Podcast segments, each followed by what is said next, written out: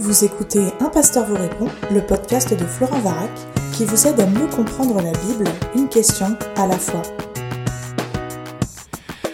La question est posée. Bonjour. Tout d'abord, merci pour toutes les précieuses explications que tu fais au travers de tes podcasts. Un pasteur vous répond. Ma question est la suivante. À la lecture de Colossiens 2.16 en particulier, mais aussi de l'Épître aux Galates et des écrits de Paul en particulier, sans oublier Actes 15 et 21, je comprends que rien n'est imposé aux convertis d'origine païenne en matière alimentaire, de jours spéciaux, de fêtes, etc. Pour autant, je trouve la signification, notamment eschatologique, de ces fêtes intéressante et j'aime parfois m'y plonger, afin de mieux saisir le plan du salut de Dieu manifesté en Jésus-Christ.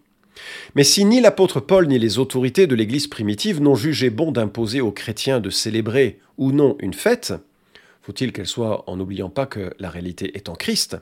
Je me demande comment certains invoquent Zacharie chapitre 14 pour dire qu'il est nécessaire pour un chrétien de célébrer la fête des tabernacles.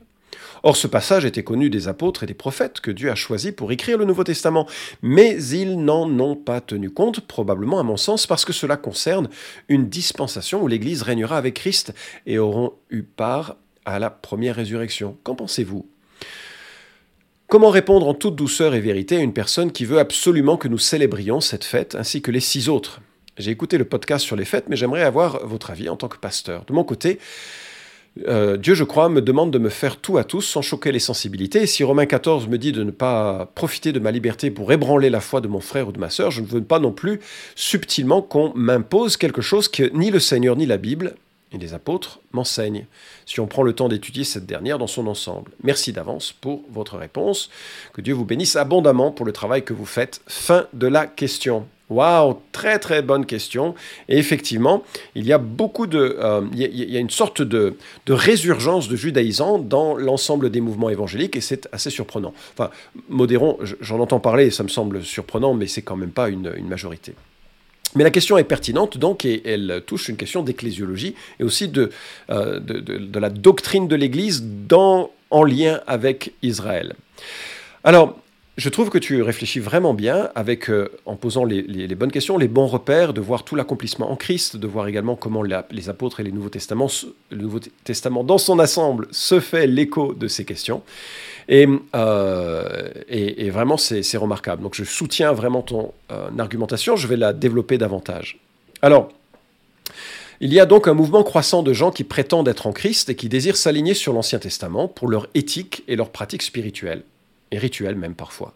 Non pas parce qu'ils seraient juifs, mais parce qu'ils voudraient toucher leurs amis juifs ou même parfois pour une sorte d'obligation morale, et c'est ce que tu évoques dans ta question. Et c'est très très problématique pour quatre raisons. Premièrement parce que cela valorise l'effort humain. C'est-à-dire que toutes les fêtes et toutes les lois s'accomplissent en Christ pour que Christ devienne le point de convergence de notre attention et de notre regard pour le salut. Et le problème, c'est qu'à partir du moment où on insère des règles et des lois nécessaires pour la vie chrétienne, je parle ici de rituels, etc., on valorise l'effort humain au risque de masquer la croix. Deuxièmement, cela méprise les alliances et leur accomplissement. Dieu a fait alliance avec Israël et il a généré un certain tempo dans la rédemption qu'il accorde pour accomplir les choses avec la nouvelle alliance dont les païens bénéficient, du moins une partie de la euh, nouvelle alliance, les bénéfices spirituels de cette nouvelle alliance. Et mépriser ces alliances pour les rendre obligatoires dans le contexte de l'Église, c'est mal comprendre leur déroulement historique. Troisièmement, cela réduit la suffisance de Christ qui nous dit vous avez tout pleinement en Christ, ce que tu notes très bien dans ta question. Et cela, et c'est la quatrième raison, cela opacifie la croix. La croix qui est le... Euh, la pierre angulaire, qui est le problème, le point de chute de toute discussion. Alors on va regarder Zacharie 14 et j'aimerais relever ce que le texte dit et montrer en quoi ce texte n'exige aucunement de l'Église la pratique euh, de la fête des tabernacles. Alors si tu ouvres Zacharie 14, on peut répartir ce texte en deux sections. Les versets 1 à 11 décrivent le jugement, la délivrance et l'exaltation de Jérusalem. Des temps terribles attendent encore les habitants de Jérusalem, mais Dieu les visitera et rendra Jérusalem sûre et éminente. Et puis il y a une deuxième section à partir du verset 12 à 21. Les nations humiliées et soumises, après avoir subi une défaite épouvantable, les nations se consacrera à l'adoration du vrai Dieu à Jérusalem. Donc on a ici un récit qui est apocalyptique dans son essence. Et on va lire la première partie qui comprendra donc la section que tu évoques sur la fête des tabernacles. Voici qu'un jour arrive pour l'Éternel. Tes dépouilles seront partagées au milieu de toi. Je regrouperai toutes les nations à Jérusalem pour le combat. La ville sera prise. Les nations seront mises à sac. Les femmes violées. La moitié de la ville partira en déportation, mais le restant du peuple ne sera pas retranché de la ville. L'Éternel sortira et combattra ces nations comme au jour où il combat, au jour de la bataille. Ses pieds se placeront en ce jour-là sur le mont des Oliviers, qui est vis-à-vis de Jérusalem, du côté de l'Orient. Le mont des Oliviers se fendra par le milieu, vers l'est et vers l'ouest, en une très grande vallée. Une moitié de la montagne reculera vers le nord et l'autre moitié vers le sud. Vous fuirez alors dans la vallée de mes montagnes, car la vallée des montagnes s'étendra jusqu'à Hatzal. Vous fuirez comme vous avez fui devant le tremblement de terre au temps d'Ozias, roi de Juda. L'Éternel mon Dieu viendra et tous ses saints seront avec toi. Alors en ce jour-là, il n'y aura pas de lumière, il y aura du froid et de la grâce et de la glace. Ce sera un jour unique, connu de l'Éternel, et qui ne sera ni jour ni nuit. Mais vers le soir, la lumière paraîtra. Alors en ce jour-là, des eaux vives sortiront de Jérusalem et couleront moitié vers la mer orientale, moitié vers l'autre mer. Il en sera ainsi été comme hiver. L'Éternel sera roi de toute la terre. En ce jour-là, l'Éternel sera le Dieu unique et son nom sera le nom unique. Tout le pays deviendra comme la Araba de Geba à Rimnon, au Médie de Jérusalem, et Jérusalem sera élevée et demeurera à sa place. Depuis la porte de Benjamin jusqu'à l'endroit de la première porte, jusqu'à la porte des angles. Et puis la tour de Hananel, jusqu'au pressoir du roi. On habitera dans son sein, il n'y aura plus d'interdit, Jérusalem demeurera en sécurité. Fin de la citation biblique. On est donc dans un genre apocalyptique et il y a plusieurs manières d'interpréter ce texte. Est-ce le retour du Christ quand il viendra établir son règne millénaire, c'est-à-dire son règne de mille ans, ou bien est-ce le retour du Christ quand il viendra établir son règne éternel? Donc déjà, il y a deux possibilités d'interprétation. Troisième interprétation, est-ce la fin du royaume millénaire lors de l'ultime rébellion de l'humanité dont il est question en Apocalypse chapitre 20 Troisième interprétation possible. Quatrièmement, ou bien est-ce une, description symbolique de la lutte entre le bien et le mal avant le retour du Christ? Tu vois, il y a de quoi déjà se euh, réfléchir avant de pouvoir répondre à la question. Alors, euh, chaque camp théologique répondra différemment. Les amillénaristes, c'est-à-dire ceux qui considèrent que nous sommes aujourd'hui dans le millénium, et si tu ne vois pas la, question euh, à ce sujet, je te propose d'écouter le débat que nous avons eu avec Pascal Denot, moi qui suis prémillénariste, lui qui est amillénariste, on a discuté de la question ensemble. Alors les amillénaristes, c'est-à-dire que nous sommes dans le temps du millénium, euh, pour eux, je pense qu'ils auraient tendance à, voir ce passage comme le, éventuellement le passage euh, à l'éternité, ou plutôt euh, une sorte de série d'événements symboliques qui se reproduisent tout au long de l'histoire et qui culmineront avec le retour du Christ. Alors ma compréhension à moi, c'est que Zacharie 14 parle de la transition vers le millénium et décrit le moment où Jésus reviendra établir sur terre, à partir du mont des Oliviers, son règne de mille ans sur la terre. On est donc là dans une annonce de la transition vers le millénium que Christ a inauguré euh, en venant sur terre, mais que Christ établira donc il n'est pas encore établi lorsqu'il reviendra sur terre. Alors qu'est-ce qui se passe? Versets 12 et 13, jugement des nations, euh, qu'est-ce qui se passe après? Euh, Qui se rassemblent contre Jérusalem. Versets 14 et 15, victoire éclatante de Judas sur ses ennemis. Et puis au verset 16, nous, nous avons cette formulation. Alors tous ceux qui subsisteront de toutes les nations venues contre Jérusalem monteront chaque année pour se prosterner devant le roi, l'Éternel des armées, et pour célébrer la fête des huttes. Alors s'il y a des familles de la terre qui ne montent pas à Jérusalem pour se prosterner devant le roi, l'Éternel des armées, la pluie ne tombera pas sur elle. Si la famille égyptienne ne monte pas, si elle ne vient pas, la pluie ne tombera pas sur elle. Ce sera la plaie dont l'Éternel frappera les nations qui ne monteront pas pour célébrer la fête des huttes. Ce sera le châtiment de l'Égypte, le châtiment de toutes les nations qui ne monteront pas pour célébrer la fête des huttes. Et nous y voilà à cette fête des tabernacles ou cette fête des huttes. C'est à cause de ces versets 16 à 19 que certaines églises, et c'est très nouveau dans l'histoire, disent qu'il faut célébrer la fête des huttes.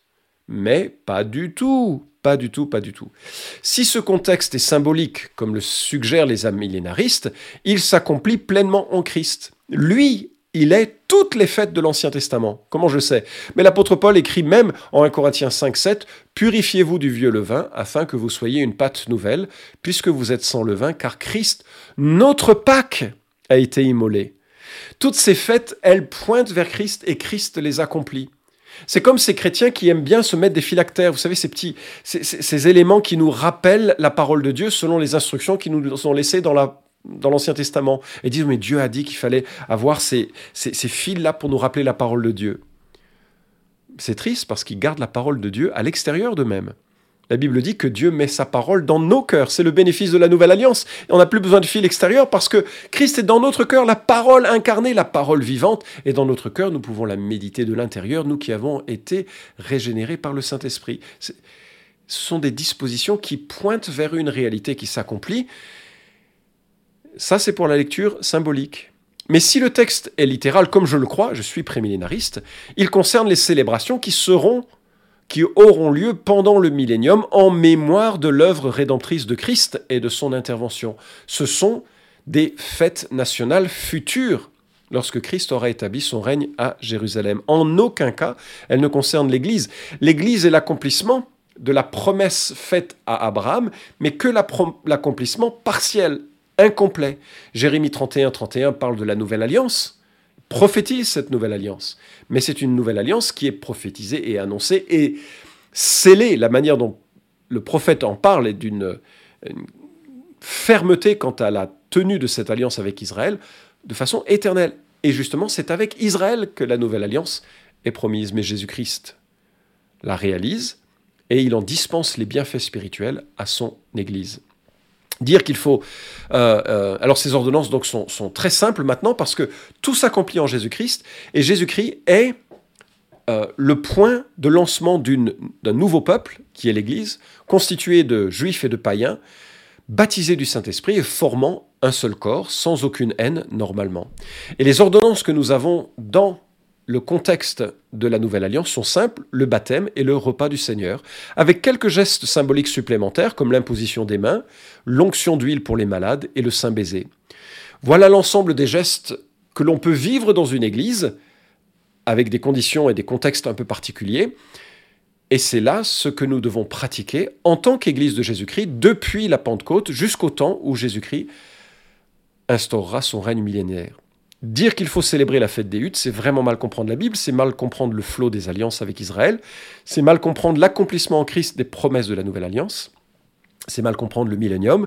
Alors ça, c'est pour euh, ma confiance personnelle dans cette euh, réalité, qui sera une administration différente, théocratique du monde. Je vais aller plus loin. Si une église propose de célébrer la fête des huttes par pédagogie et par fun, pourquoi pas? C'est beaucoup de temps, mais pourquoi pas? J'ai bien dit, par pédagogie, on s'intéresse, on va voir, on va représenter les choses, on va faire une sorte de pièce de théâtre pour, le, pour comprendre à quoi ça. On va essayer de le vivre par fun.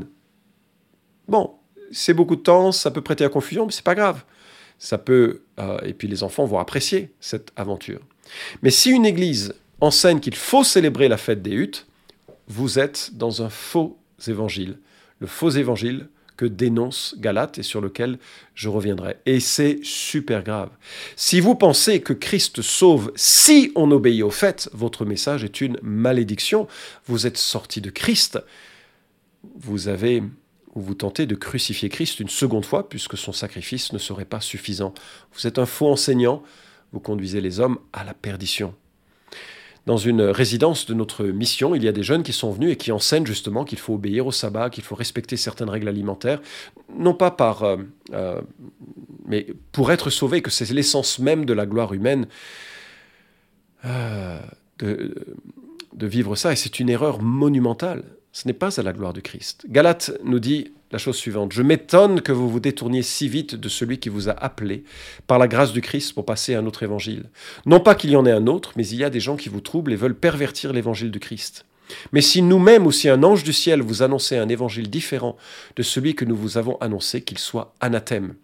Nous l'avons dit précédemment et je le répète maintenant, si quelqu'un vous annonce un évangile différent de celui que vous avez reçu, qu'il soit anathème. Donc, si votre Église dit qu'il faut célébrer des fêtes, que les sauvés ne sont que ceux qui célèbrent les fêtes, que ceux qui suivent certaines règles alimentaires, que ceux qui font ça, que ceux qui font ça. L'évangile n'est pas dans cette Église. Il vous faut fuir de tels enseignants. Allez, je vais conclure avec euh, ce que j'ai lu en Zacharie chapitre 14. Ses pieds se placeront en ce jour-là sur le mont des Oliviers, qui est vis-à-vis de Jérusalem du côté de l'Orient. Le mont des Oliviers se fendra par le milieu, vers l'est et vers l'ouest, en une très grande vallée. Une moitié de la montagne reculera vers le nord et l'autre moitié vers le sud. Fin de la citation. Quand j'étais à Jérusalem, j'ai été frappé. Je me demandais ce qu'était le mont des Oliviers. Et je regardais cette colline et j'ai réalisé que c'était le plus grand cimetière de la ville. Il y aurait, je crois, 100 000 tombes dans cette colline. Et en fait, quand Zacharie annonce que Jésus reviendra poser ses pieds sur le mont des Oliviers, il remettra les pieds là même où la mort a marqué de son sceau les humains. Le symbolisme est géant et magnifique. Lorsque Christ reviendra, les tombes s'ouvriront, les morts ressusciteront, euh, et nous serons soit placés en sa présence, soit éloignés de sa présence pour une éternité sans lui ou pour une éternité avec lui. Et ce que Zacharie nous annonce, c'est qu'un jour Christ remettra les pieds sur terre, mais cette fois-ci pour établir son règne, et à partir de ce moment-là, la mort ne sera plus. Quoi de plus beau que de poser les pieds sur le plus grand cimetière de Jérusalem et le renverser pour dire que la mort est vaincue. Alors qu'il était à s'approcher de la tombe de son ami Lazare, Jésus dit à la sœur de Lazare, Moi je suis la résurrection et la vie, celui qui, qui croit en moi vivra, quand même il serait mort. Voilà l'espérance de la foi chrétienne. L'espérance qui se fonde sur une réalité, nous sommes mortels à cause de nos péchés, à cause d'un corps qui ne fonctionne plus à la gloire de Dieu et qui n'est plus alimenté en quelque sorte par l'eau de la vie. Mais Christ devient notre eau, notre éternité. Et il nous tend la main par sa mort et sa résurrection pour nos péchés, et il dit, je suis moi, Christ. C'est pas une religion, c'est pas un pasteur, un prêtre, pas un système. Je suis moi la résurrection et la vie. Celui qui croit en moi vivra, quand bien même il serait mort. J'espère que c'est euh, ton expérience et l'expérience de tous ceux qui écoutent ce podcast, qu'il y a une assise forte, confiante, absolue dans un Dieu qui s'est incarné pour prendre sur lui nos péchés et pour nous offrir une vie de ressuscité associée à lui. Cet épisode vous a édifié? Alors merci de le liker ou de le partager pour que d'autres puissent en profiter. Pensez aussi à vous abonner à la chaîne d'un pasteur vous répond pour ne manquer aucun des prochains épisodes. Enfin, si vous avez une question à poser à Florent Varac, écrivez-lui directement sur contact.toutpoursagloire.com.